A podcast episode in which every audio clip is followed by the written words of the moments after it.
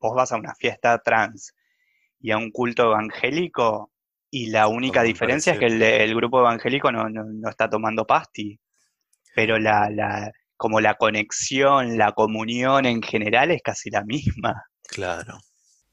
Hola de nuevo. Estamos en el episodio 9 y esta vez quería hablar de fiesta y de música trans y de joda. Así que le pedí a mi amigo Gabriel, que nos conocemos hace 20 años, casi 20 años, desde Posadas, eh, con el que tuvimos una época de 4 o 5 años de salir juntos a la fiesta con un grupo de amigos y conocí toda esta escena de la música trans eh, en Argentina que era muy particular y quería hablar un poco de eso porque fue una época que ya pasó pero que siempre recordamos con mucho cariño eh, y que fue una experiencia muy positiva para nosotros. Y quería hablar un poco de eso, de la música trans, de qué fue para nosotros y de cómo era, de qué tenía ese ambiente de atractivo y por qué nos gustaba. En fin, este es Gabriel. Encontré unos temas re viejos que hace mil que no escucho. ¿Te pusiste a hacer investigación? Claro, sí, porque hay muchas cosas, o sea, es como todo. Cuando no lo, no lo estás usando, hay cosas que se te van. Por ejemplo, estuve como 15 minutos para encontrar un tema que es eh, de Delirium con Lee Nash que se llama Innocent, Ujú, Inocente. Pero el tema en una parte dice Darling. em, y yo flasheaba que decía Silence. Ajá. Y nada, lo tenía en la cabeza hasta que lo empecé a. Estabas buscando Silence. No, es que no es Silence. Es este, mira. Ya sé, pero estaba buscando Silence. Claro, terminaba buscando Silence. Cuando en realidad es otro, inclusive pensé que este tema estaba remixado por Motorcycle. Mm. Nada que ver. Ah, no te puedo pasar por acá. O sí. Ah, sí, Bueno, técnicamente podés eh, compartir audio. Ah, me pasaste el, el, el YouTube. Eh, Sí, este yo lo... Sí, no me copa mucho. Lo vi. Ay, pero es, re- es, es casi un himno. Igual no fue muy mainstream. Un himno trans. Sí. Y después estaba buscando la página con la que yo había aprendido a escuchar música electrónica. Ajá. Es una página donde vos tenías todos los géneros, un breve resumen de cada género y de dónde salía cada género. Acá está. Que- lo hacían tipo como un mapita conceptual, que estaba Ah, sí. bueno. Y de cada género y subgénero te ponían em, unos ejemplos. Mm, Pero en esa época estaba, creo que desde los 70, 80 y 90. ujú. Era como súper cortito, resumido, a pesar de que había muchos géneros y subgéneros. Y ahora es un mapa gigante que lo tenés que recorrer haciendo zoom in y out, que va desde los 90 hasta el 2010. Claro. Todo O el... sea, lo, lo modificaron. O sea, porque la música electrónica surgió más o menos en los 70. Eh, sí. Sí, la- lo, lo- lo primero tipo eh, techno, eh, no house, eh, Music Ishkur. surge más o menos, sí, en los set- 60, 70, Ujú. que era cuando empezaban a experimentar con sintetizadores y eso. Ah, electro. Electro en los 70, techno en los 70. Bass. Drum and bass. Freestyle. ¿Dónde aparece el trance? Tiene que estar por los 90, ¿no? El trance en realidad comienza también en los 70, pero se popular- populariza con, con Paul Van Dyke en los 90. Mm, El trance era un derivado del techno, de un subgénero del techno, creo. ¿Dónde, cuándo, ¿Dónde lo empezaste a escuchar vos? ¿Trance? Mm, Y cuando tenía creo que 12 años. es re chiquito. Sí, ¿En me acuerdo que en esa época? No, escuchaba mucha cumbia en esa época, porque bueno, empezaba, ¿En serio? Ajá. Sí. Era re cumbiero, escuchaba Cuarteto, Rodrigo, no sé, todas esas mierdas. Ajá. Y mm, me acuerdo que una vez a la noche estaba, creo que me habían regalado una radio o algo así, y había escuchado esa radio que se escucha acá a la noche que pasan, pasaban música electrónica, no me acuerdo, no es Aspen. Eh, la- no, no es Eh. Metro. No, No, pero ya sé cuál decís. que inclusive ahora creo que sigue estando. Mm, Bueno, cuestión que ahí escuché un par de melodías y después pasó que tenía un compañero en el secundario que escuchaba Manson también, yo ya venía escuchando algo de Manson y él era como más fanático y a la vez estaba como más metido en lo, en lo que le decíamos en esa época eh, marcha. Ajá, la marcha, claro. No le decíamos trans. No, no, estábamos lejos del trance. La marcha todavía. era. Bueno, música Marcha electrónica. era- marcha. Eh, Suicida Agostino, Sasha. Sí, pero digo, ¿qué, qué estilo sería? Tecno, no, no era tecno la marcha, era como más No, industrial, no sé. Marcha se le decía a todo lo que era música electrónica, básicamente. O sea, en- Mm, en lo que entraba en nuestras cabezas en esa época. Yo después entendí que marcha también se refieren un poco al- a la música dance, a la música electrónica, el- a lo que hoy sería eh, EDM. EDM. Ujú. em, Está reggaetón Pero- acá, en esta, en esta, en este mapa de en música. parte. En la parte amarilla, eh, cerca de UK Garage y derivado de Downtempo y Urban. Pues tenés Rhythm and Blues, tenés Soul, tenés llegando de Rhythm and Blues al reggaetón. y no, que más arriba no sería extraño, porque bueno, acá tenés hip hop. Claro. Mapa música. Mm. los tiempos musicales son casi siempre los mismos, o sea, Mm. Este, en fin, entonces, empezaste escuchando que Paul Van Dyck. no, primero era Robert Miles. Em, Robert Miles, eh, bueno, eh, obviamente Tiesto, que era lo más conocido en esa época, Paul Van Dyke.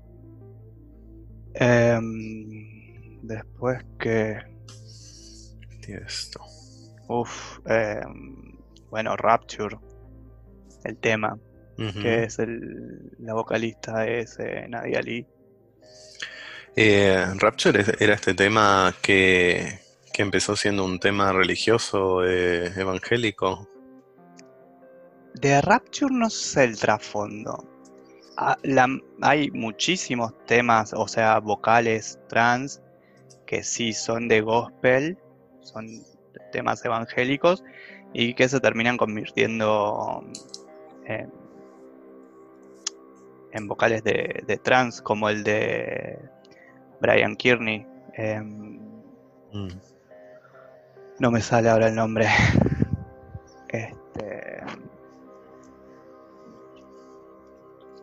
No importa.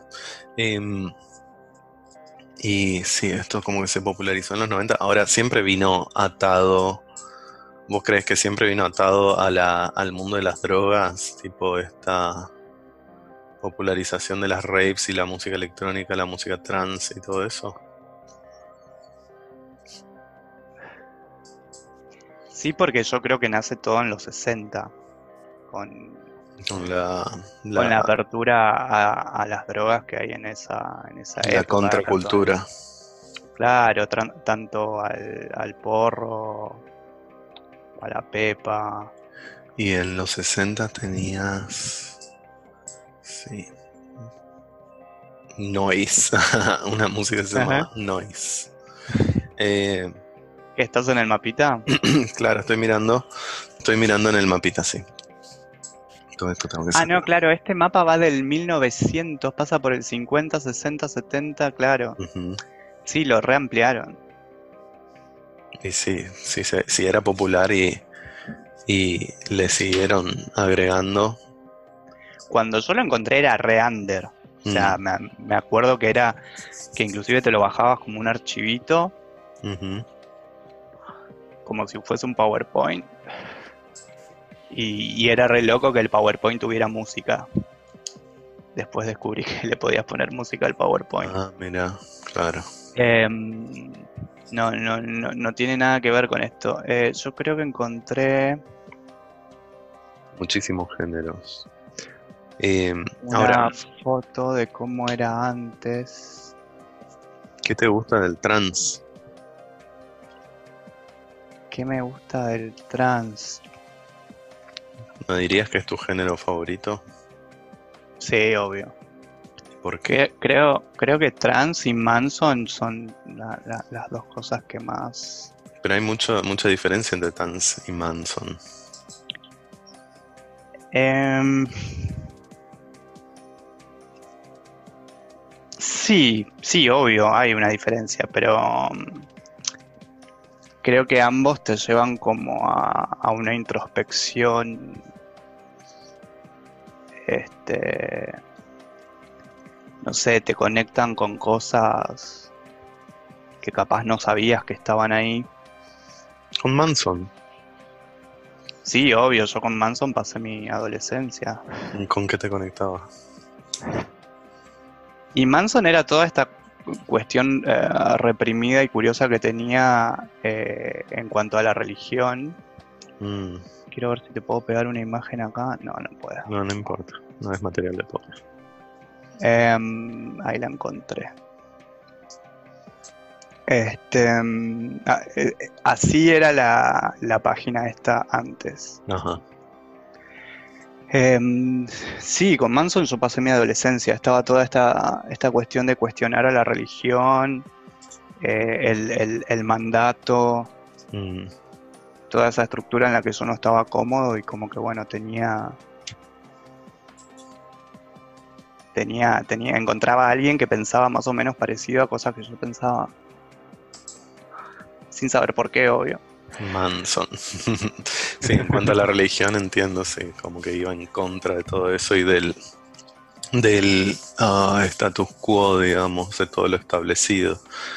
Eh, y el trans, ¿cómo te, te- con qué te conecta? Que no sabía. Mira, para-. Para mí el trans, si lo tengo que resumir en una imagen, creo que era estar en Club 4 tipo 8, 9 de la, no, 7, 8 de la mañana en el último piso, eh, sentado frente a los ventanales viendo el, amanecer ahí desde el río, Ujú. desde el puente, escuchando Rapture o, o Silence, la- el de Sarah McLachlan. ¿Qué te conectaba? ¿Qué, qué, con qué te conectaba ese amanecer, digamos? Nada, no sé, me acuerdo que era, era como una mezcla de, de melancolía Mm, y a la vez como de, de una plenitud que creo que en esa época todavía parecía lejana, pero era como una fantasía de, de, de- de plenitud, no sé, un, un estado de, de felicidad.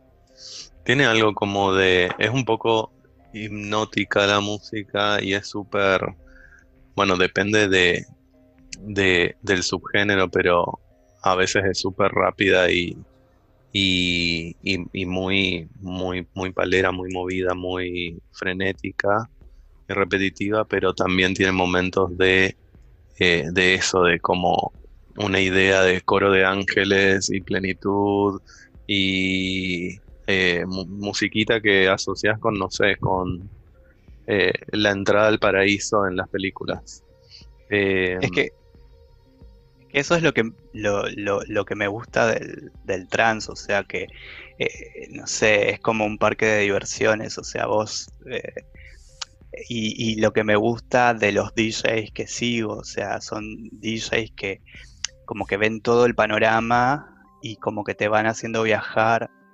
De Este, distintas, de distintos estilos. Claro, o sea, co- como, como hablábamos el, el fin de que tocó Indecent Noise, que el chabón te puede llevar al cielo y al infierno de un track al otro y lo hace como con una elegancia, con, Mm. con una delicadeza que, que, que, no sé, lo, lo re disfrutás, es, es- es como una montaña rusa. Yo no sé si, si en algún momento, o sea, sí, en algún momento me, me, me produjo tanto eh, el trans. De por sí, a mí me gustó, me gustó todo el ambiente, eh, me gustó la música, las drogas también, supongo. Eh, pero claro, nunca me metí a, a estudiarlo eh, y ahí tan, es un género tan separado, digamos, que vos lo mencionás y, y viste, no, no, no ubica la gente tipo música trans o decís me voy a una fiesta trans y te dice que de, de- sí, una fiesta de de transexuales. transexuales. Pero, pero, claro, y es un, creo que acá, porque obvio no conocía afuera, pero creo que acá era, era, podemos decir, era un, un ambiente bien marcado, digamos, eh, que tiene todas sus particularidades. eh, el tema del plur y el tema de, no sé, la familia trans y todo eso. eh, que, que nada, me copó porque te contaba ayer a, a Humber, eran, eran todos amistosos. Era un ambiente de amistad porque estaban todos tipo amorosos que- de drogas. El ambiente, el ambiente puro de las, de las fiestas de, de trans, bueno, más allá de, de las drogas y de que eh, a cada uno le produce casi la misma sensación, eh, la música. O sea, lo que me gusta de las fiestas electrónicas, de las fiestas de música trans, es que el 80-90% de la gente va sabiendo lo que va a ver Mm, y va porque lo quiere ver. No va porque eh, pintó salir con los amigos, claro. Eh, Y sí, porque es súper especializado, digamos. claro. Sí. Eh, obviamente que cada tanto tenés algún perdido que te dice cuándo toca, ya tocó Indecent o cuándo toca eh, Noise. Mm, claro. Eh, siempre hay algún perdido. Pero bueno, todos fuimos ese perdido al principio.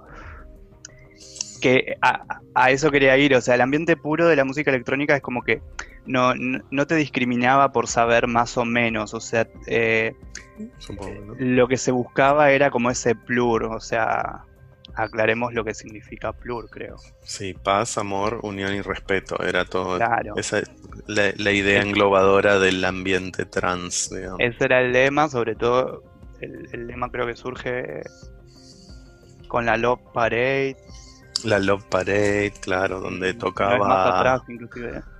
Donde tocaba. ¿Cómo se llamaba nuestro DJ? El representante de la Argentina en la Love Parade. Ay, sí, era un viejo que tocó en Ezequiel. Posadas. No, DJ Dero, pero también tocaba otro Sí. que una vez tocó en Posadas. Bueno, no me acuerdo el nombre. Bueno, salió de la cultura rave, el plur, peace, love, unity and respect.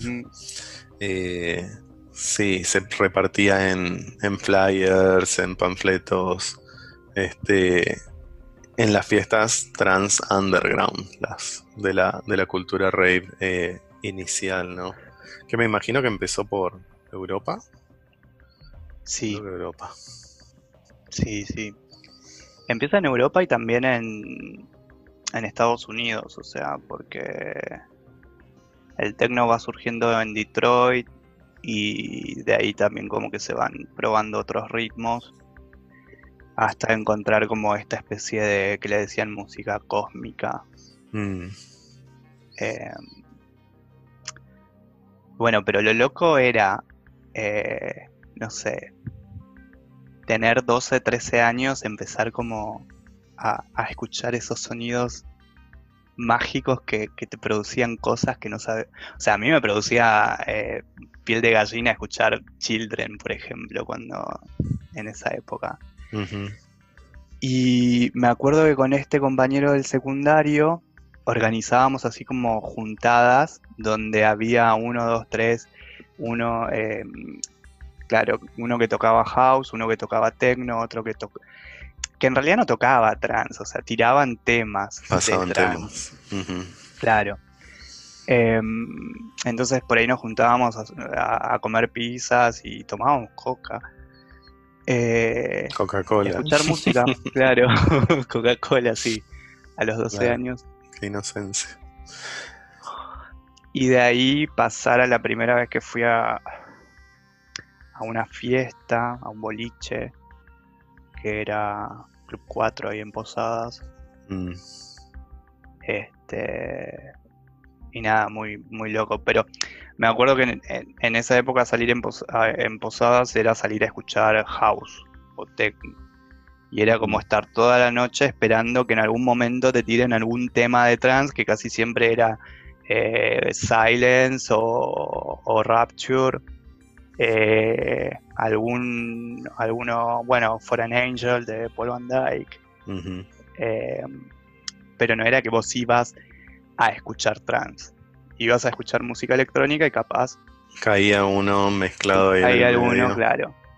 Entonces de eso, de, de- de la piseada con amigos, al, al bolichito de posadas, a, a la primera vez que vi a Armin y a O'Callaghan acá en, en Buenos Aires fue como... Eh, pero allá había fiestas electrónicas también, pero bueno, es como decías, igual que el boliche, seguro que. Claro, pero allá solo se escucha, se- ahora no sé, se escuchaba solo house y, y techno. El sea, techno, no, no. no me acuerdo tanto, pero house había un montón. Y techno se escuchaba en el lugar este donde tocó Miranda. Y Sai, supongo, en la aventura. No, Psytrance en, en, en Posadas. En, en Posadas se escuchaba Psytrance, pero en las fiestas que hacían tipo en Oberá o en Candelaria, pero así. mm, No, ¿cómo se llamaba? under. Pumpkin, Orange, Orange algo. ¿Cómo se Ah, sí, ya sé que. Bad Boy em, Orange. Bad Boy Orange. ¿Y el que era? Era Sai. No, eh, Bad Boy tocaba drum and bass. Ah, Drum and Bass. Bueno, eh, sí, eso Tipo, llegaba a Posada. Creo que era, creo que era una onda Skrillex. Ahora, el tema es, viste que parece ser, por lo menos de la gente que, que íbamos a las, a las fiestas de acá, de trans, como que en algún momento empezó a haber un movimiento hacia el tecno, hacia las fiestas tecno. Sí. Eh, y justo hablaba con Alejo el otro día del tema y Alejo se re fue al tecno. Y, eh, y estaba pensando.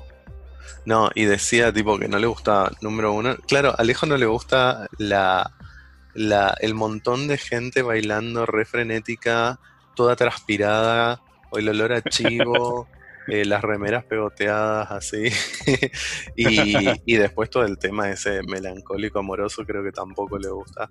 Y creo que también eh, a otros que se, se fueron moviendo más al tecno, tipo la boludez así del plur, no. O sea, le parece muy goma. ¿Qué es eso? Para mí, eh, una fiesta trans tiene mucha introspección, ya sea con o sin drogas. Y nada, hay gente que le copa eso y hay gente a la que no. Y, pero, Este, Sí, no sé. La fiesta tecno es más para. No sé, yo lo, lo- lo entendí como más cheto, como que más de camisita. sí, bueno, aparte. Y Es no que tan- eso es lo que tienen las fiestas eh, de trans. O sea, vos en la, vos en una fiesta trans podés ir pintado de verde y, y nadie Sí, te va a decir nada. O sea, nadie te va a mirar. O sea, es. Sí, las eh, fiestas tecno no son plur, no son muy plur. Pero supongo que no. acá, supongo que acá, porque en general son parte de la cultura raver y, No digo nada porque no quiero bardear a, no. a la gente que va al tecno, pero eh, estuve en, en, fiestas de tecno, o sea, años me tuve que fumar tecno y house en posadas, y es como, como que le falta algo, no sé, como que le falta emoción, le falta pasión, no sé. Eh, para mí, a mí me aburre, obvio. O sea, pero bueno, a, cada uno le, le pega de maneras distintas. Sí, supongo que para gustos ahí. Bueno, por eso tenés el mapa que te mostré con todas las variedades de géneros y subgéneros.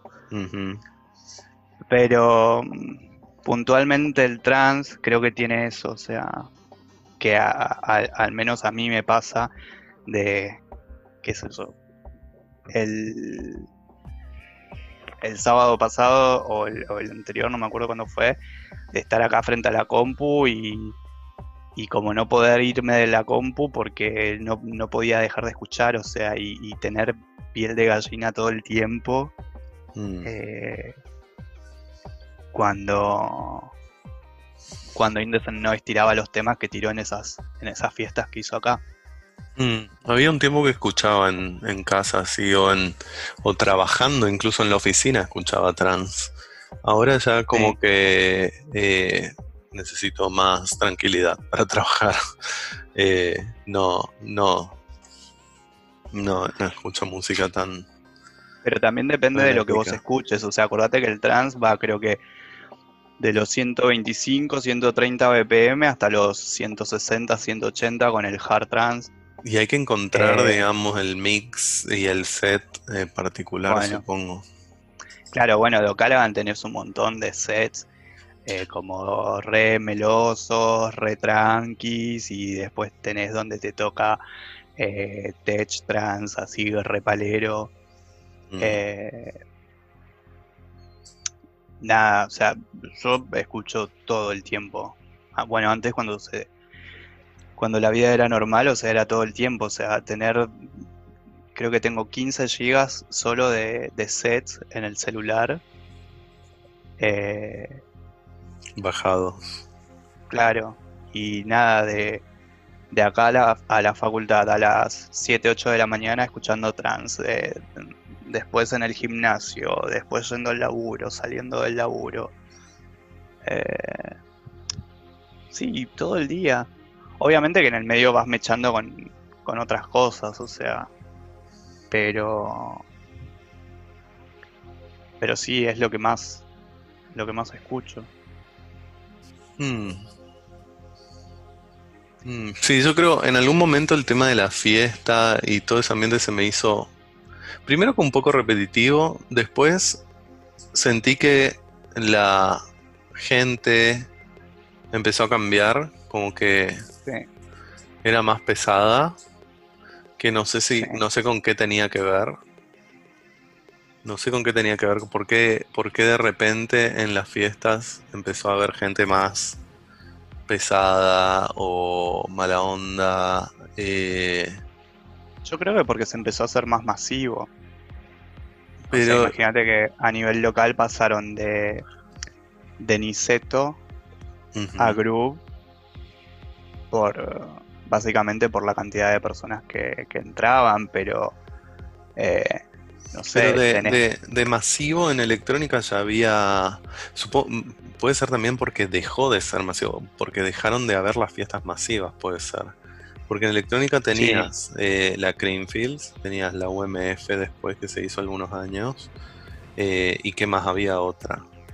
Había otras fiestas super masivas. Vos tenés eh, Creamfields, después estaba la Samse. Em, claro, eran como otras fiestas más. Eh, Samse creo que era más de trans, era menos techno y menos house, pero más trans. Creamfields, el trans, era como la carpa de atrás. No, Creamfields siempre fue un rejunte de géneros. Claro. Dependiendo de lo que estaba más de moda en determinado momento, metían, metían eso. era comercial. Claro, o sea, eh, a Bob Beyond eh, cerró eh, cerró en una Creamfields en el, en el main. Este, y ahí ya el trance es como que estaba eh, cayendo en, cua- en cuanto a audiencia acá. Este, pero Creamfield siempre fue eso, un rejunte de géneros y, y dependiendo de lo que más estaba de moda. Em, después UMF y todo eso fue como el, como la explosión de las fiestas acá. Eh, bueno, Armin con sus fiestas. ¿Cuántos años hubo UMF? Y creo que hubieron ¿Tres? cuatro o tres. Fueron tres o cuatro nomás. Sí, yo creo que fui a dos. Sí, probablemente yo también. Porque ha- había una que me acuerdo que era puro, puro tecno y no, no me Mm. llamaba nada. Este. Pero sí. Y después vino Armin con sus fiestas, el Armin Only, Sí, el ASO. El ASO del primero fue en el State of 2000, Trance. Ajá, Azot. 2010, 2011, creo que fue el primero. Y después hicieron Buenos Aires Trans. Sí. O sea, hay una escena trans bastante eh, Bueno, amplia. Eso creo que fue un poquito lo que. Lo que empezó como a enturbecer el, ¿Qué empezó a el- enturbecer? el ambiente. Y, y las BAT. ¿Las BAT? Porque que- era Buenos porque las BAT vos, ve- vos veías más. eh, más duros. Que, que- que- que son. Que es toda esta gente que vos decías que veías como más gente. Más pesada, sí. Claro, gente más pesada. Ujú. Eh, Mala onda Pero bueno, la- y violentos. claro. O sea, gente más de merca. Eh, pero las BAT como fiestas, o sea, fueron hermosas. O sea, esas fiestas en el Malvinas, en el Indoor. eh, Pero a ver, habría que ponerse a ver la historia porque se enturbió posta cuando se murieron esos cinco chicos en qué fiesta. Eh, no, eso fue, eh, bueno, en una fiesta de tecno. En, Claro. Ay, no me sale el nombre. Eh, no, pero eso es un punto, un punto. Salguero. Sí, Sí, ahí, es donde se terminó de, de joder todo. O sea, la Time Warp. porque eso, Time Warp. Eh, ahí fue donde se terminó de joder todo. Ahí se terminaron un poco las eh, las fiestas grandes grandes. Ya Sí. venían, venían de. No sé si ahí se terminaron todo lo que sea la. Creamfields, la Creamfields y la OMR. Pero Cromañón fue muy, muy antes, en el 2001. Cromañón fue en el 2001, claro, pero ya con Cromañón empezaron a haber un montón de restricciones y controles que Ah. antes no había sobre las fiestas. Pero en, en las fiestas de electrónica nunca hubo tipo mucho, mucho control realmente. Tipo, uno podía entrar con lo que sea, tipo si se, eh, si se, si se ingeniaba un poco. eh, y ahí adentro tampoco había mucho control, se sabía todo lo que pasaba. Es más, ni siquiera eh, las muertes era un tema porque cada tanto escuchábamos de uno o dos que se murieron en una Sí. fiesta. El tema Por es que en esta fiesta. Sí, decíamos que, no sé si por sobredosis mezclar o qué, pero decíamos que una fiesta no estaba buena si no se moría alguien, así que, Te Eh, morían de la emoción. este, así que imagínate. Eh, pero en esa, en la Time Warp se murieron cinco pibes y aparentemente eh, se levantó mucho más polvo y ahí me parece como que empezó a terminar el tema de las masivas, que ahí ya no, supongo que ya no habían fiestitas masivas, como fuimos a otra BAT después de eso. Pero eran grandecitas, pero, pero no la Creamfields. Nunca más pasó la Creamfields. Y vos me vas a decir que en una Creamfields o en una UMF, tipo, no hubo emergencias de, de salud, gente pasada o gente muerta. Bueno, en la UM en la que en la que terminamos con, con Wally, con Mati y creo que Karina en el estacionamiento mientras ustedes estaban en la fiesta. Estábamos con Luis y Santi. Claro, eh, eh, que, que, que llovió torrencial, que se inundó todo el predio, que Sí. llovía re fuerte, paraba, empezaba a haber viento, te cagabas de frío, te empezabas a secar, eh, llovía de vuelta y así. Mm. Eh, en esa fiesta eh, sé que uno murió, no sé si dos también, pero de uno estoy seguro. Eh, que decían que lo habían sacado por una de las uno de los accesos y como que lo dejaron ahí tirado. Claro, Eso hubo una en la Get Out of the City también una vez en que fuimos por un año nuevo, también pasó Sí. lo mismo, eso lo que sucedía era que tipo se, se moría y lo dejaban afuera de la fiesta. En, en la ruta, en la calle o no sé dónde, aparentemente lo que se decía era que la gente de la fiesta para desligarse del, del problema los dejaban afuera. Lo que pasa es que las fiestas también, eh, no en esa en particular, pero había otras que las masivas masivas sobrevendían terriblemente y había demasiado el agua, horrible. había poca agua eh, y había demasiada gente para el lugar. Bueno, ¿te acordás de esa Era Em, peligroso ese realmente todo acto el, que se hizo en, todo el ambiente. en Mandarin, que nosotros estábamos en la carpa y que no. Ah, no, era un Mandarin Ten, no era, no era Azor.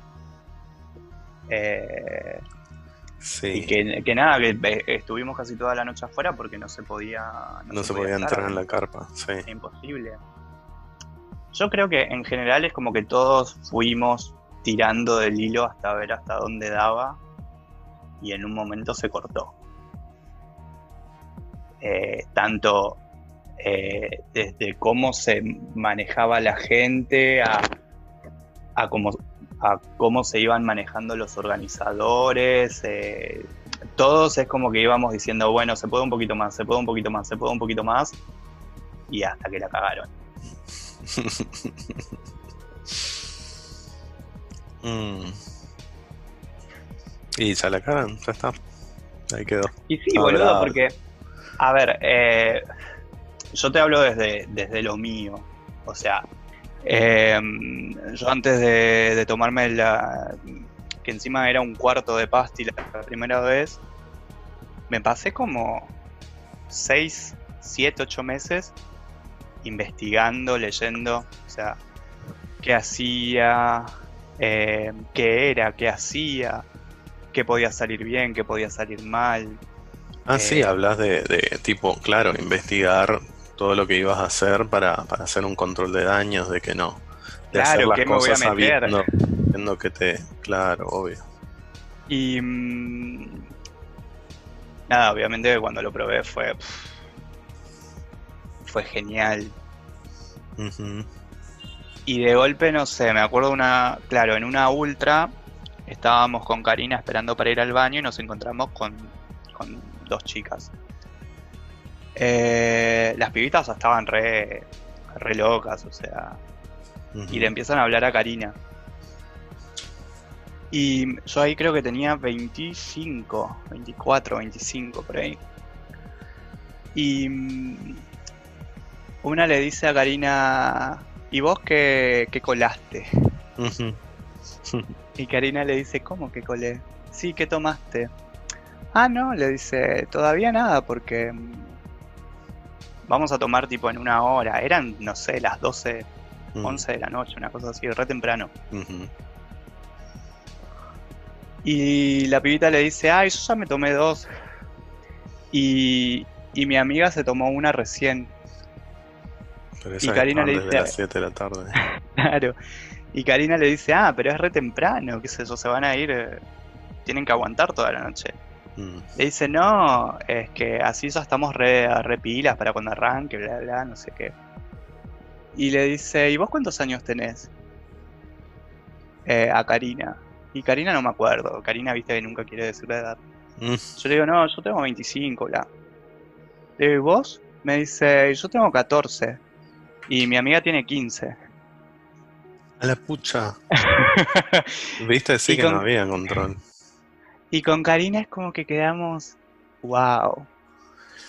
Claro, yo hablé una vez con un chico de 16 también, que hace poco estuve hablando con otro chico de 16 que me decía que iba a los boliches y le digo, pero ¿cómo, cómo entras a los boliches? Nunca se me hubiese ocurrido a mí en ningún momento. eh, y segundo, tipo, ¿cómo entras a un boliche? Te piden DNI en la puerta. Y dice, no, llevo el DNI de un amigo que me lo presta, Claro. Que no sale en esa noche. Y digo, pero, De entrar, entras. pero no es tu DNI, tipo, no te miran la foto. No, parece que no, nunca me pararon. No, de entrar, entras, entrabas al menos. Ahora no sé. Eh, pero nada, bueno, obviamente yo veo otras cosas a, a través de eso, más que una nena de 14, 15 años en, en una fiesta tomándose la segunda rola a las 12 de la noche. Eh, ¿Cómo ves otras cosas? Sí, bueno, veo com- como un trasfondo, unos padres que le chupaban un huevo, o sea, eh, no- Mm. otras cosas. Ok, Pero- no sé. Pero ok. Eh, nada, por eso te digo, creo que todos fuimos como tirando de ese hilo, desde la pendeja de 14 que andás a ver si está viva, eh, Seguro que sí. la fiesta, de decir, bueno, con tal de, de vender más entradas, de, de- de llenar, eh, meto gente. Ujú. el dealer que le vende a esa pibita. Eh, es, es un rejunte de cosas. Qué bueno, o sea, siempre en, en la historia creo que siempre pasamos de los extremos, o sea, de la libertad al libertinaje y del libertinaje a la, De la prohibición. a, a la prohibición completa. O sea, que, a que todo se prohíba. Y bueno, ahí estamos Eh, ahora. Como que siempre se, se está tratando de buscar un punto medio, pero bueno,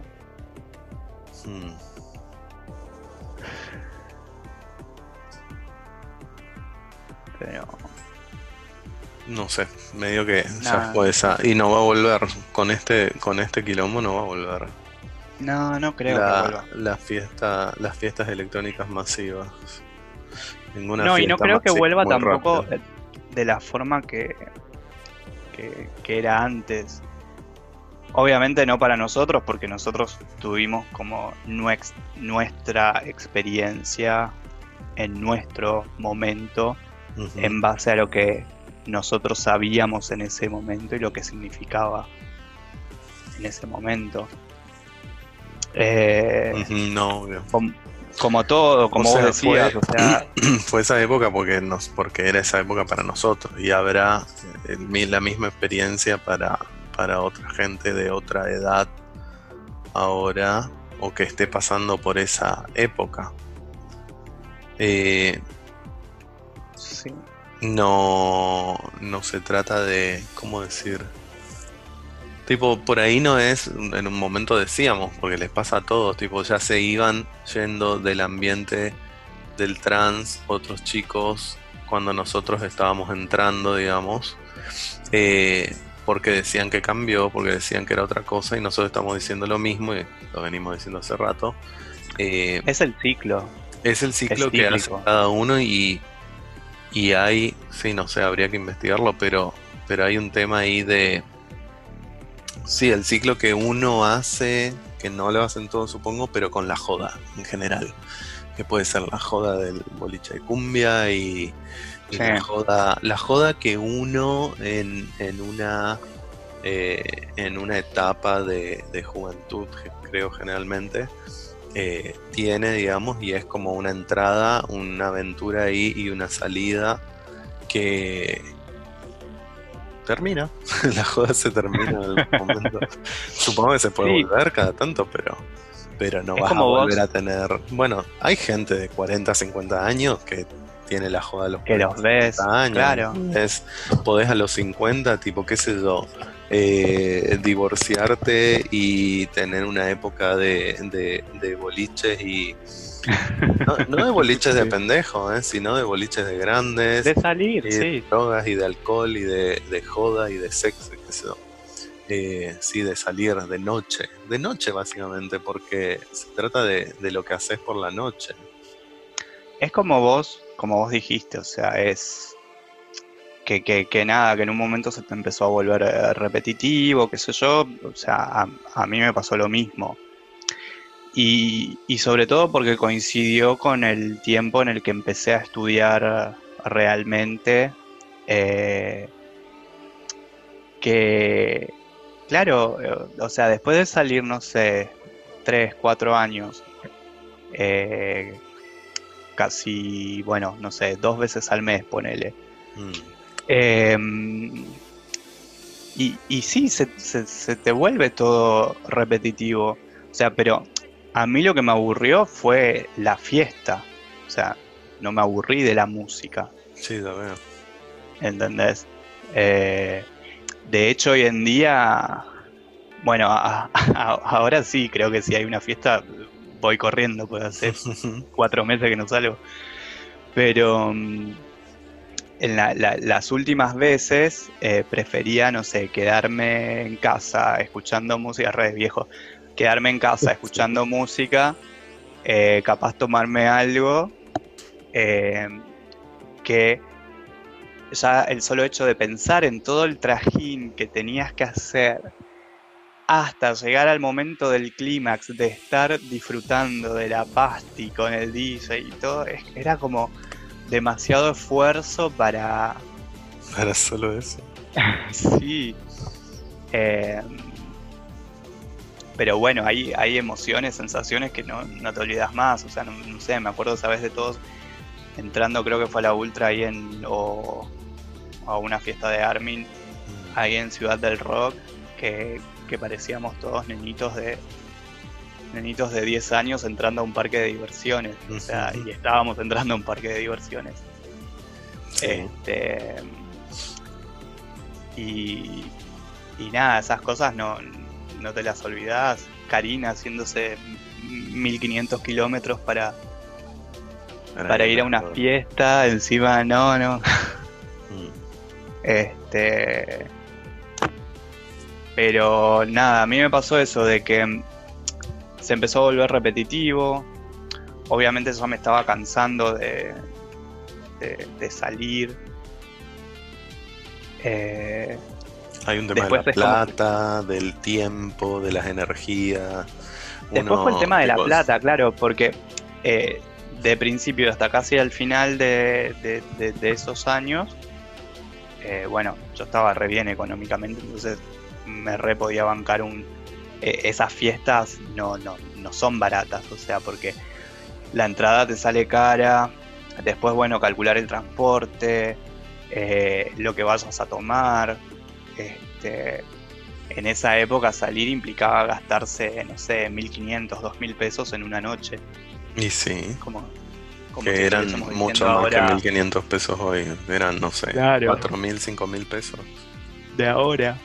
Este, Después, bueno, cuando yo empiezo a estudiar, eh, dejo el, trabajo bueno que tenía y me achico y, ya se vuelve como más desgastante ir a una fiesta, no solo en lo económico, este, sino, no sé, cosas como pensaba, pensaba por ejemplo esa, esa vez que fuimos al Armin Only, que estábamos abajo de la lluvia con los pilotines esperando para entrar.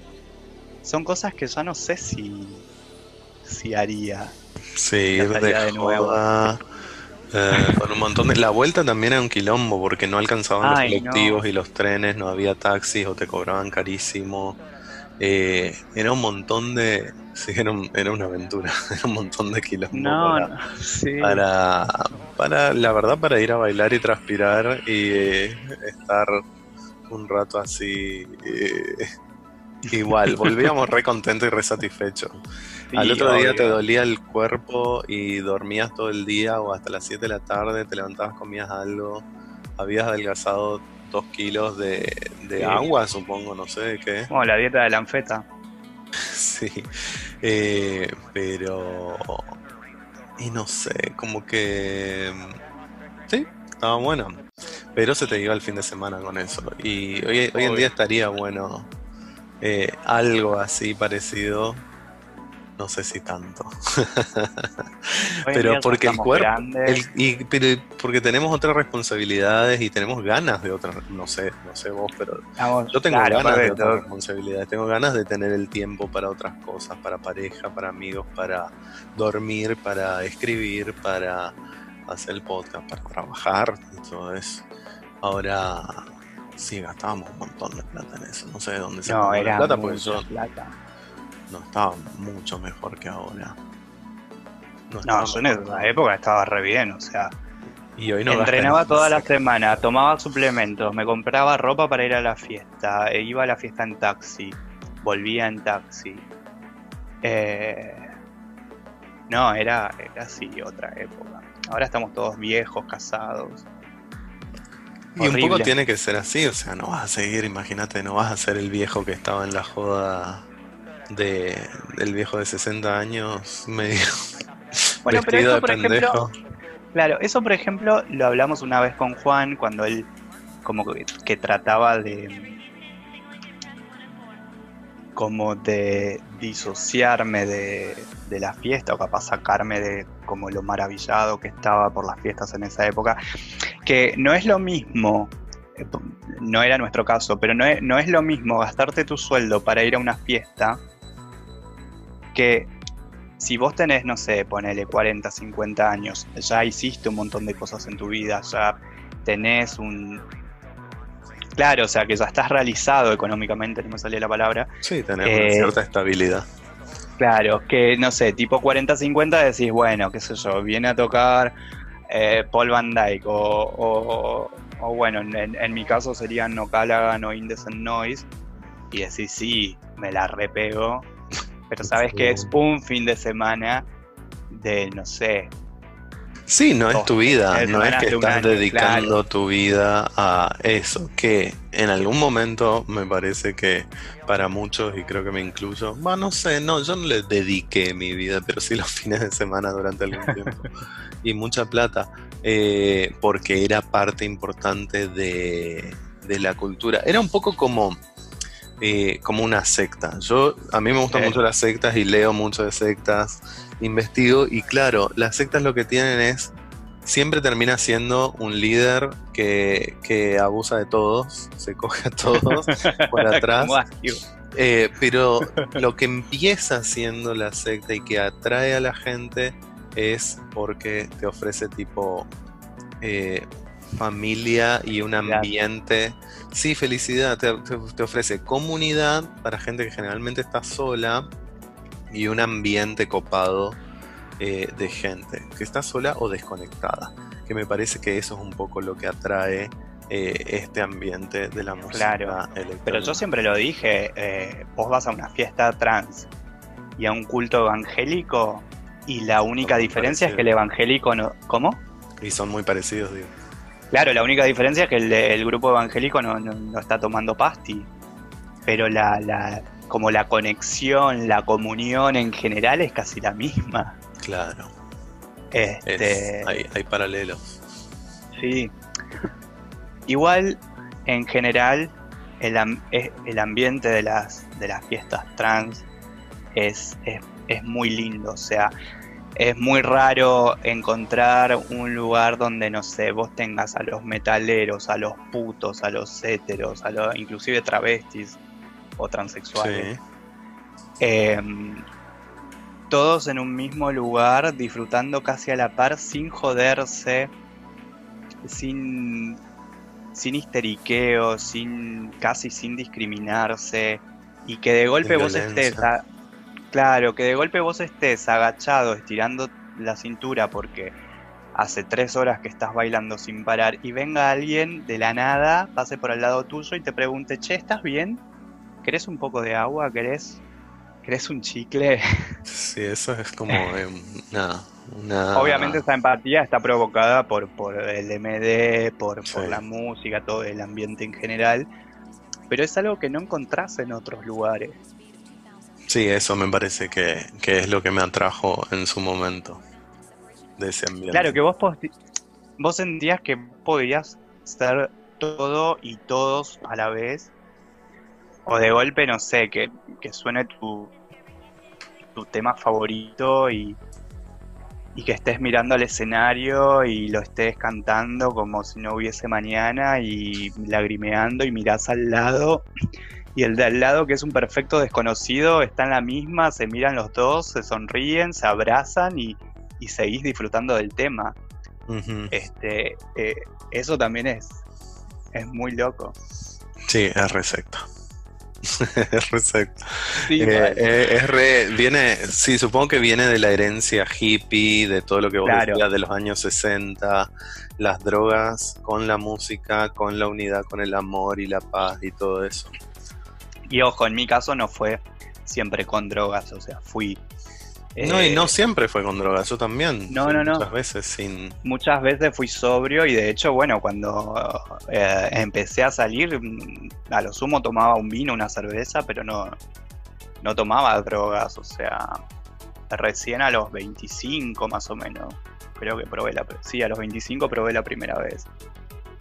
Que también me Este, parece que estuvo bueno en nuestra experiencia que arrancamos tarde, no tarde, sino en la Yo creo que es justo. en una época copada donde ya por lo menos éramos, teníamos los cerebros desarrollados, éramos adultos, eh, Sí. más adultos por lo menos que a los 18 años o a los 16 o a los 14.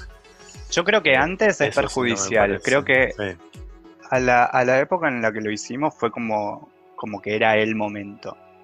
Bueno, o sea, tener esa introspección como para Y hacerlo también informados y todo eso. Claro, ¿te acordás esa vez que salíamos de, de una Creamfields y que íbamos mirando una pastia en la mano y decíamos, eh, ¿cómo puede haber tanta felicidad en algo tan chiquito? Y que no sé si vos o yo, no sé quién dijo, bueno, tenemos que buscar la forma de, de generar esa felicidad sin esa pasti. Para mí, Mm, no me acuerdo de eso, pero está bueno. Eh, que no sé si, a ver, para, porque eso era muy químico, como tal vez con meditación o con ejercicios de respiración o cómo tipo te generas ese eh, éxtasis, porque por eso se llama así, porque es un éxtasis. Yo creo que en la medida que vos entres en una comunión interna y que de golpe te encuentres haciendo lo que, lo que a vos te gusta y disfrutes haciendo eso, eh, creo que va por ese lado. mm, Creo que puede haber momentos de éxtasis, Obviamente, son momentos. pero La felicidad no es, no es eterna, es Bueno, el tema, sí, pero el tema era ese con la pastillita, es que vos decís, te tomás una pastillita y en dos horas tenés un momento de éxtasis, podés planificar Claro. tener un momento de éxtasis cada una vez no. por mes, una vez por mes, una vez cada tres meses, pero claro, O no, porque siempre dije que a veces no funciona. las drogas sacan lo mejor o lo peor de tu momento, de tu estado anímico. Ajá, O sea, si, Sí. si vos estás mal y te tomás algo así, la vas a pasar mal. En cambio, si vos estás bien, la pasás pff, bomba. Mm, Este, sí, depende. pero no, siempre, siem- de hecho, muchas veces no tomé porque sabía que no estaba bien anímicamente y sabía que, que, que iba a ser horrible. Este, que no sobre todo después el bajón. Claro, no. No, me acuerdo la primera vez de. mm, Estábamos. Ah, habíamos ido a ver a Fleming en Pachá. Y. Y bueno, mi ex fue el que. El que me, me insistía para que pruebe, que pruebe, que pruebe.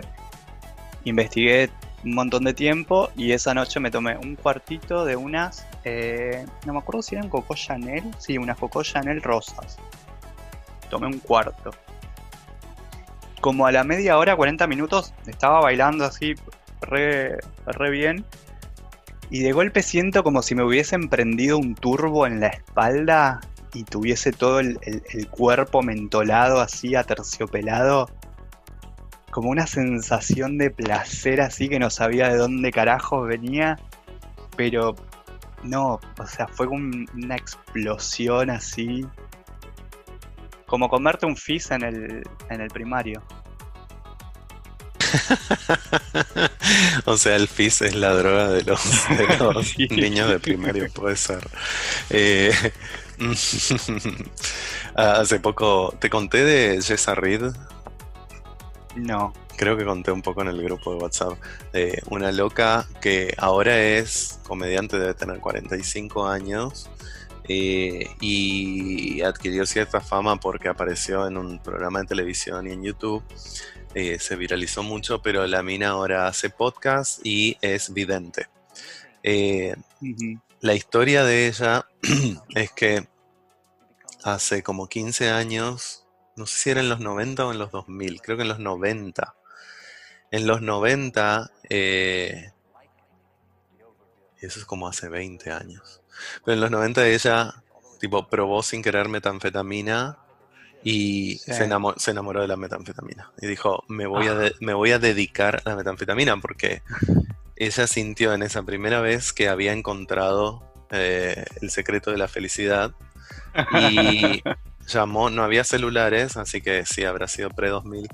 eh, llamó, compró tarjetas de, de teléfono eh, Sí. y llamó a toda su familia y les dijo a todos, me voy a dedicar a la metanfetamina.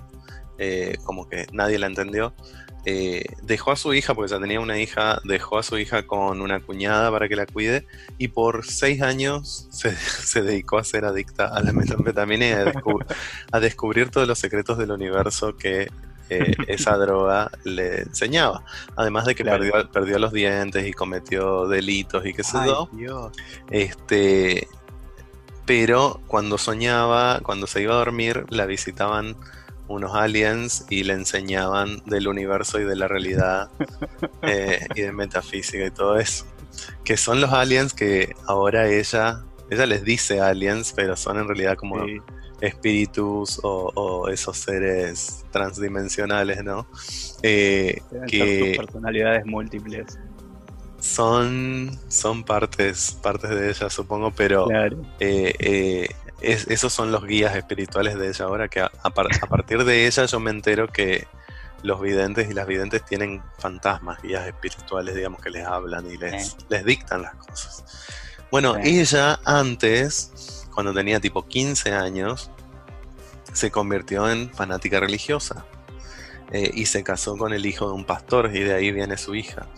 Este, y después terminó dejando eso. Pero es como que ella siempre estuvo buscando una... Dice, claro, que encontró en la, en la droga esa. eh, estuvo buscando... Supongo que no sabe qué, no dijo qué. Pero algo siempre le faltaba. Claro. Como que ella sentía que que ella era medio de extraterrestre o que no era de esta tierra, que se Bueno, en un momento ella se muere, claro, tiene una sobredosis o se muere o no sé cómo se muere, pero está muerta por un minuto o eso le parece. Claro, dice que tomó, dice que tomó, que no sabe cómo pasó porque nunca, eh, nunca, ella, ella, ella sabía tomar muy bien y no mezclaba nada, este, pero le parece que accidentalmente mezcló con GHB y No, se murió y se fue a, a, a, no sé, al centro del universo, a una bola azul. No sé por qué te estoy contando todo esto, una bola azul donde entró en comunión con, con los, los ángeles estos, los aliens. eh, y ahí ella se sintió en casa, digamos. claro. Y después pasaron 4 o 5 años que siguió soñando con los aliens que le enseñaron todo el universo hasta que por fin decidió dejar y dejó así del día, de la noche a la mañana, eh, dejó porque se aburrió también, se aburrió. Claro. de- cumplió el ciclo, digamos. Y, y algo contaba ella, como que sí, son ciclos de, de, de la son como un- un- como que ella hizo lo que otros hacen con otras cosas, qué sé yo, con carpintería, no sé. Eh, Claro. se, fue, se fue a buscar algo y lo encontró ahí. Y ahí, a, a partir de eso, ella como que se sanó, pero casi se muere mil veces. Que creo que eso Yo es un que- poco lo que, lo que mm, hicimos. Sí, creo que la mayoría tiene como un- un viaje astral o una despersonalización o una introspección, como lo quieras llamar, muy fuerte en algún momento. Eh, a mí me pasó de eh, resolver eh, cuestiones de, de inseguridad en, en- en- en una fiesta, en un Mm, viaje. mm, Eh, me acuerdo, bueno, la más fuerte es esa vez en Rosario que obviamente había hecho Candy Flip. Eran muy buenas las pastis que, teníamos para esa, para esa fiesta. Eh, y nada, que de golpe cuando arranca la fiesta yo me sentía como re inseguro, me empieza a pegar así inseguro, sentía que me sentía feo, sentía que, alrededor me, estaban mirando todo el tiempo, eh, o que estaba muy maricón, o que estaba, o que estaba gordo, no sé. Y, y cuando me empieza a pegar, me acuerdo que en un momento me digo, eh, bueno, o lo resolvemos ahora, o nos vamos a pasar así mal toda la noche y no vas a disfrutar un carajo de nada. Mm. Entonces digo, bueno, lo resolvemos.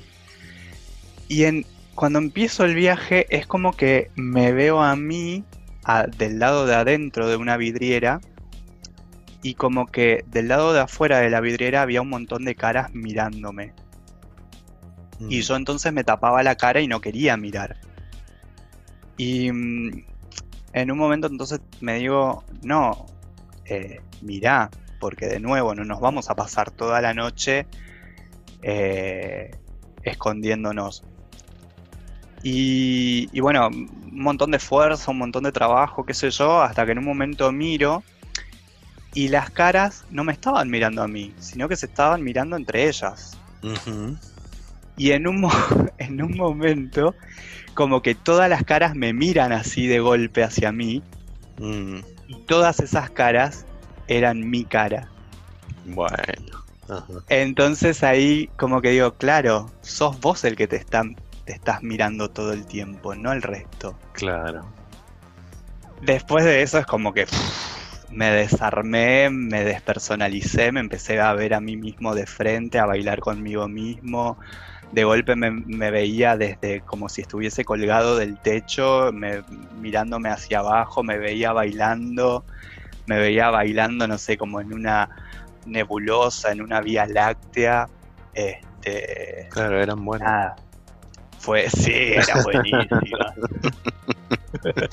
A mí me había pasado también en algún momento la misma sensación de inseguridad hasta que en un momento como que me di cuenta, fue como una epifanía, tipo, para, pero nadie te está mirando, tipo, nadie te está prestando tanta atención. Claro. y además no fue solo en ese momento de la joda, fue como una epifanía de la vida, porque es como que... En general. En general venía actuando en la vida como, como, si, como si todos estuviesen pendientes de lo que hago y de todos mis errores y de cada paso en falso que doy.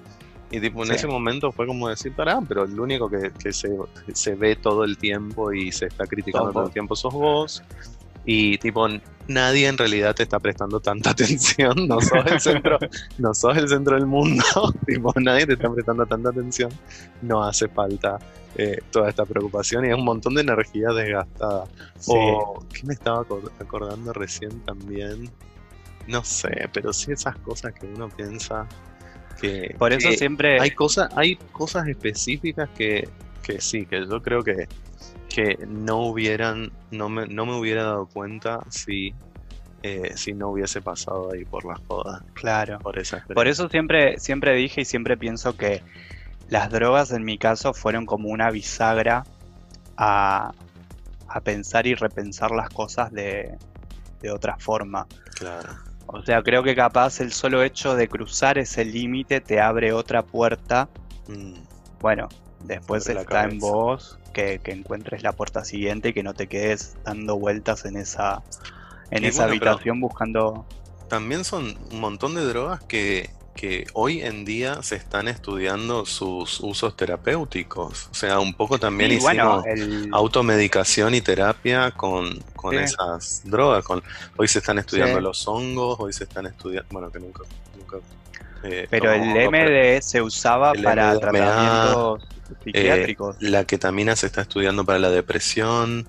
El MDMA para el estrés postraumático. Sí. Eh, ¿Qué más? El LSD no sé si se, siempre se estudió.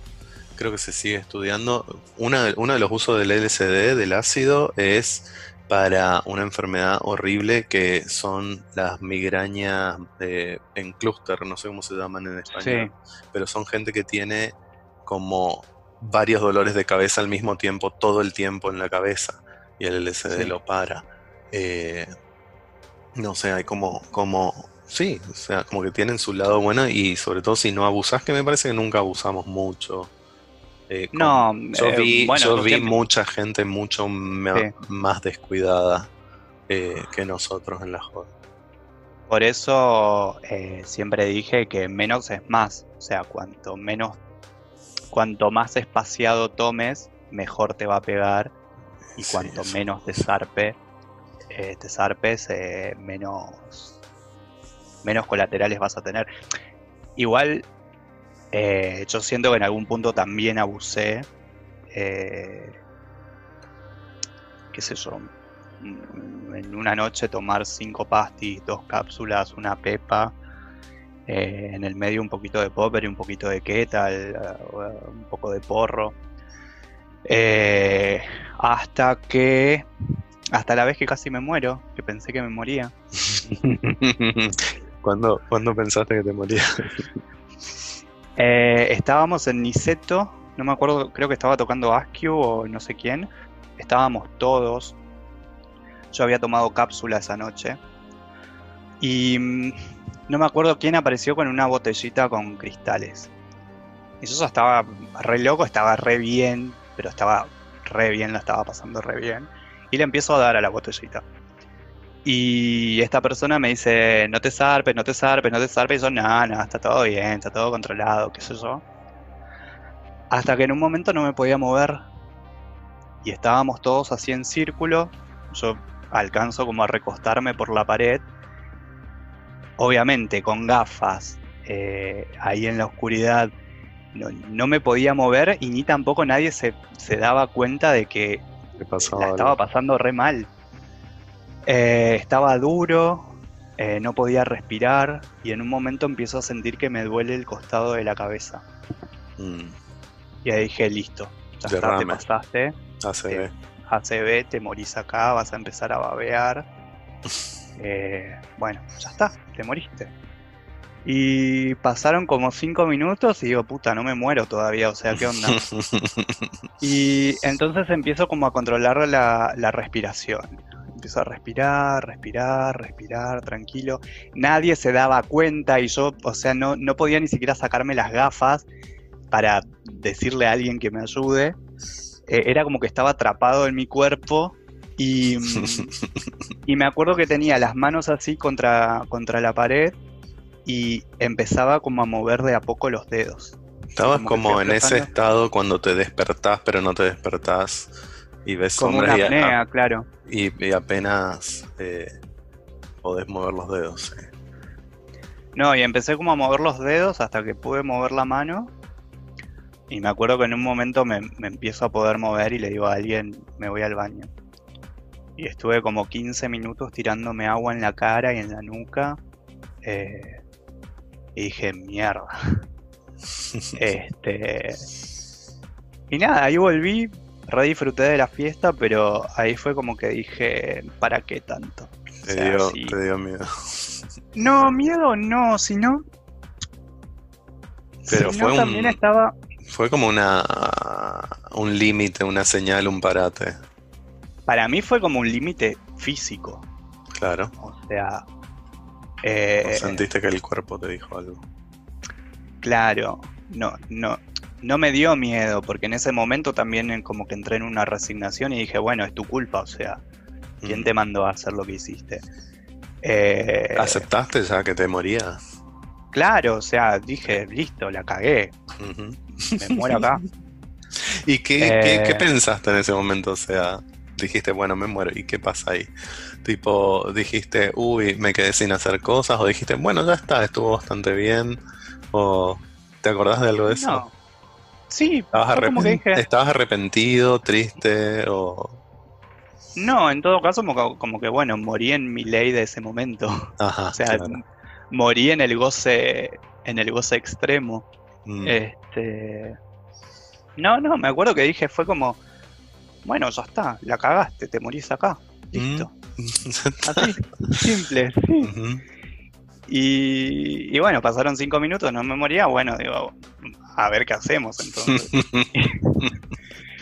Este. Y nada, no, después de eso fue como que dije, eh, a ver, las experiencias que, que quise tener las tuve, eh, no sé, desde ver un caleidoscopio en forma de plastilina a, despersonalizarme en cuanto a las drogas, ¿no? Em, de golpe, no sé, veranos que flasheaba con Anos cuando estaba de Pepa. Eh, ¿Por qué? no sé, de golpe, de golpe me acuerdo en una fiesta que me acuerdo que había como una pared con, con LEDs que claro, en el en el prende y apaga de la luz es como que empezaba a ver como que anos que se abrían y se cerraban. Así. y estaba buenísimo, o sea, no me, no me daba miedo, nunca me dio miedo ninguno de los flashes. Em, la única vez que sí tuve un poco de miedo fue esa vez que te dije que parecía que me cagué que estábamos en no, sé dónde que estábamos sentados disfrutando de la música y yo empiezo a sentir como que era, no sé, una barra de hierro, de, oro, así veía oro, como que yo era oro y como que me estaba derritiendo. Y te, creo que te dije a vos y, y te digo, ¿puede ser que me haya cagado? Y vos me dijiste, no sé, anda a fijarte al baño. Nada, fui al baño, me fijé y no, no me cagué, era que estaba tan relajado y así como que me estaba desvaneciendo, desarmando, pero estaba re lindo. De hecho fui al baño y estaba meando y era como que había dos yo al lado mío, y como que nos mirábamos así, hablábamos y decíamos qué bien que la estamos pasando, qué lindo todo, vamos a coger los tres. No, no, este, cosas tan psicodélicas no me pasaron.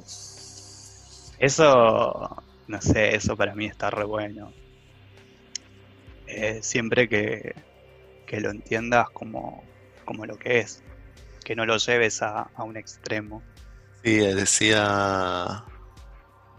Hay una frase en, que, que, sí, en, en, en, una de las novelas de, de, de mi profesor que dice algo así como tipo entender que lo que ves de drogas son visiones de drogas y no confundirlas con la realidad porque ahí es donde empieza la locura, digamos.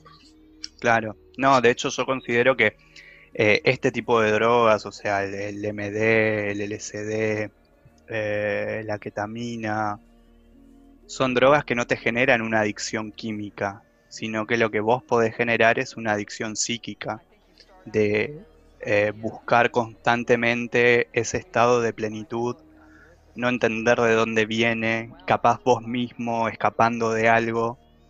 Mm. Eh, para mí la adicción en, esas drogas pasa por, por ese lado.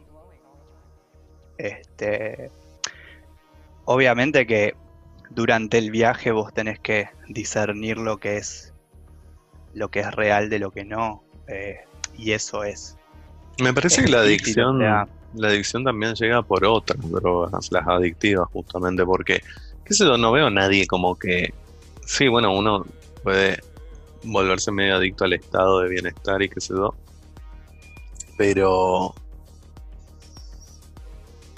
pero hay, para escapismo hay otras drogas, me parece, porque no, justamente lo que vos decías, no te vas a drogar con el SD que es tan introspectivo si estás mal y querés escaparte de tu vida, de, tus problemas. No, a ver, por ejemplo, mi ex era alguien que en una noche se tomaba 20 pastis.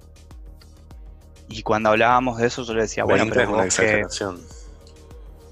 20 pastis, literal, en una noche. No, eso Con pop, perqueta y otras cosas. Em, y cuando hablábamos de eso, yo le, le, decía, bueno, pero vos qué buscas ahí? O sea, porque obviamente algo estás buscando.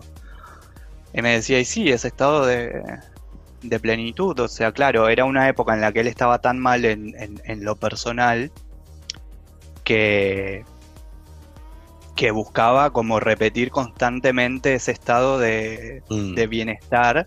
Y, claro, vos sabés que las pastis te generan resistencia. Mm. Cuanto más tomás, más vas a necesitar tomar la próxima vez para volver a ese estado. Eh, entonces nada, o sea, ahí sí podés ver una adicción al. una adicción eh, psíquica. Mm, a ese estado. Eh, pero obviamente después en, general la gente recae en otras cosas, que sé yo, en el alcohol, en la cocaína, claro, eh, en la anfetamina. eh, que son más evasivas, me parece. claro, Pero bueno, bueno, igual. No drogarse y si te vas a drogar, leer antes para estar No, siempre- preparado. siempre digo que hay que leer mucho, o sea, y, y más hoy en día que tenés como información por todos lados, eh, no, no, no hay tanto tabú como había en esa época, y que te estoy hablando hace menos de 10 años. Sí, claro, unos 10 años. Este, aparte está todo en internet, o sea, Sí, ponés, ¿por qué no leer antes de claro, algo así? Es la este, forma inteligente de hacerlo. y como siempre, menos es más y eh, cualquier droga eh, saca lo, lo mejor o lo peor de tu estado anímico, o sea, si vos estás mal, la vas a pasar peor. Porque lo va a, lo va a exacerbar. Claro, va a exacer- exacerbar todo lo que, lo que haya ahí, Mm. Ok, creo yo. No sé. dejemos ahí. Ahora tengo ganas de tomarme una pasti, boludo. Hace un mes que vengo diciendo que la voy a tomar y está ahí añejándose. Se va a vencer para cuando la tome. Bueno, en casa es más fácil. Gracias. No, de nada, nene. Bueno, ese fue Gabriel y apenas un poco de nuestro recuerdo de lo que fue el ambiente del plur de la música trans en Buenos Aires y en Argentina. Eh, era un ambiente genial, era súper divertido, a los artistas se notaba que les gustaba mucho venir acá porque el, público argentino también era muy emotivo, muy... no sé cómo decirlo, que creo que pasa con todos los ambientes de la música y con todos los artistas que vienen a Argentina. Eh, no sé si es una cuestión sudamericana o propia nuestra, pero somos un público aparentemente muy apasionado. Eso en el ambiente trans les encantaba. A mí me gustaba la buena onda que había entre la gente. eh, y siempre, siempre voy a querer volver al trans un poquito. De vez en cuando. Y justamente ahora con todo este encierro. Tengo unas ganas de salir a bailar y a cansarme y a transpirar. Eh, que no sé cuándo me las voy a sacar. Les debe estar pasando mucho a otra gente. Extraño a mis amigos. eh, extraño a todos. Pero saldremos de esta. Y por hoy terminamos el episodio. Gracias por llegar hasta acá. Mi nombre es Miguel. Me pueden encontrar en Miguelur1983 en Instagram si me quieren mandar mensajes. Gracias por escuchar.